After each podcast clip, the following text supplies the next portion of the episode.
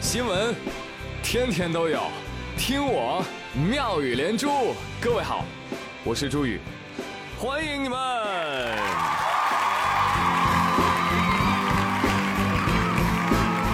谢谢谢谢谢谢大家的光临啊！又到傍晚时分了，朋友们，你们知道吗？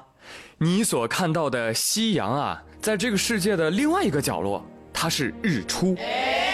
所以啊，不要觉得生活不 OK，其实曙光一直都在。哇哦！啊，只不过呢，轮不到你看见。哎，对，曙光呢也是别人的曙光。不要啊！好，打击完毕，哈，开始说新闻。讨厌。话说最近，北京警方接到北京动物园熊猫滚滚的报警。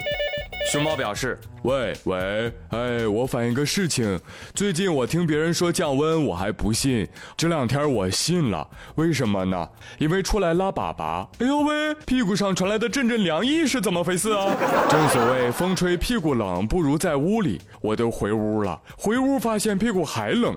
后来啊，隔壁小花告诉我呀，你屁股上的毛怎么不见了？所以啊，我就赶紧找叔叔您帮我查一查，还我屁股以真。”像。好，紧接着经过缜密的调查，结果十分惊人啊！罪犯竟然是熊猫的邻居——北京动物园的乌鸦。乌鸦这个坏东西，竟然明目张胆的啊，薅社会主义国宝的毛去扑窝啊！照片都拍下来了，多次趁滚滚不注意，背后偷毛。在违法的边缘大鹏展翅，乌鸦，我说你什么好？大熊猫屁股毛你给你给叼走了，这样盖出来的家难道不会弥漫着青团的香气吗？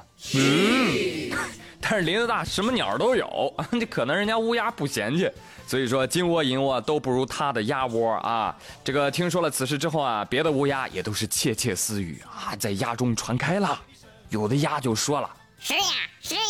昨天我去小黑家了，嚯，地面上铺着熊猫皮呀，一看就是大户人家。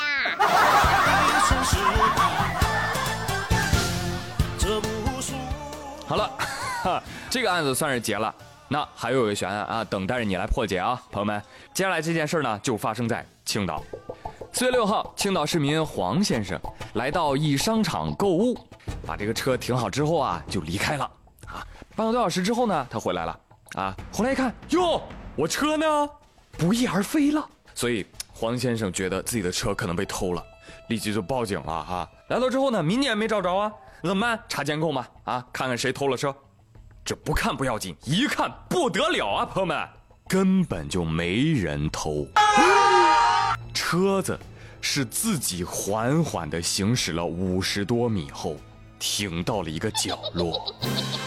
欢迎收看《走进科学》。汽车怎么会不翼而飞呢？怎么会自己开走呢？不要胡乱猜测、封建迷信，要将科学综合现在的科技、车子的重量、实时的风速、风力、车子滑走的距离。我就这么直接跟你说了吧，这车呀是被风刮走的。知道了吧，黄先生啊？你你停车真会停哈。你就停在把车停风口了，你知道吗？关键是你下车你还不拉手刹，这咔嚓来一阵大风，可不就吹饱了吗？你就庆幸吧，你这汽车没有剐蹭到其他的车辆，也没有人出现意外，要不然还得了啊？对呀。哎呀，就是说嘛，人家车多委屈，是不是？谁说不是呢？我清清白白的一辆车，行得正，坐得直，差点没被你搞成飞机。小朋友们，你们现在明白了吧？为什么山东大学青岛校区的风都有自己的官博了？青岛的风，了解一下，朋友们，呼呼呼呼呼呼。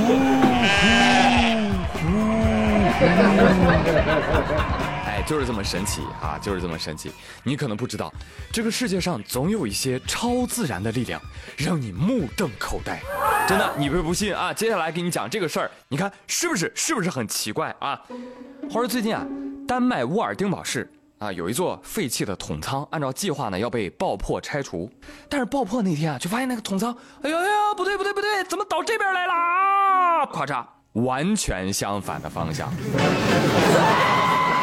砸到了旁边一座图书馆的屋顶，结果给人屋顶都砸坏了。有朋友说啊，桶仓是个什么玩意儿？统仓呢，就是桶状的仓库了。喂，这个是重点吗？喂，重点是什么？根据工程师介绍，该爆破计划已经准备了六个月了。爆破之前，口号就喊出来了：力求爆破，万无一失。看到没有？这个就是立 flag 的下场。是吧？经过半年的精心准备，万无一失的砸中了图书馆。工程师骄傲地说：“如果没有这六个月的努力呀，还真不能砸得这么精准。”警察叔叔，我要报警！我觉得这是谋杀。哎呀，不要嘛，行行好啦。其实我们也很委屈的，我们工作非常努力，我们也不知道为什么会导错啊。建议你们去问一下统仓了喂。统仓说：“喂。”你让我往哪倒，我就往哪倒，那岂不是很没面子？啊消灭人类暴政，世界属于统仓，统仓永不为奴，我的苍生我做主。还可以说是非常有骨气的统仓了啊，统仓界的骄傲。你真棒！当然，其实事实啊，应该没有这么玄乎。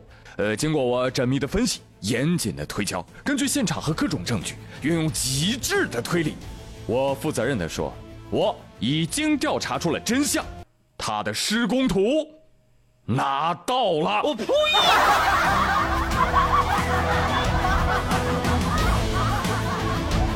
好了，到这里吧，就到这里。我是朱宇，感谢收听妙语连珠，明天再会，拜拜。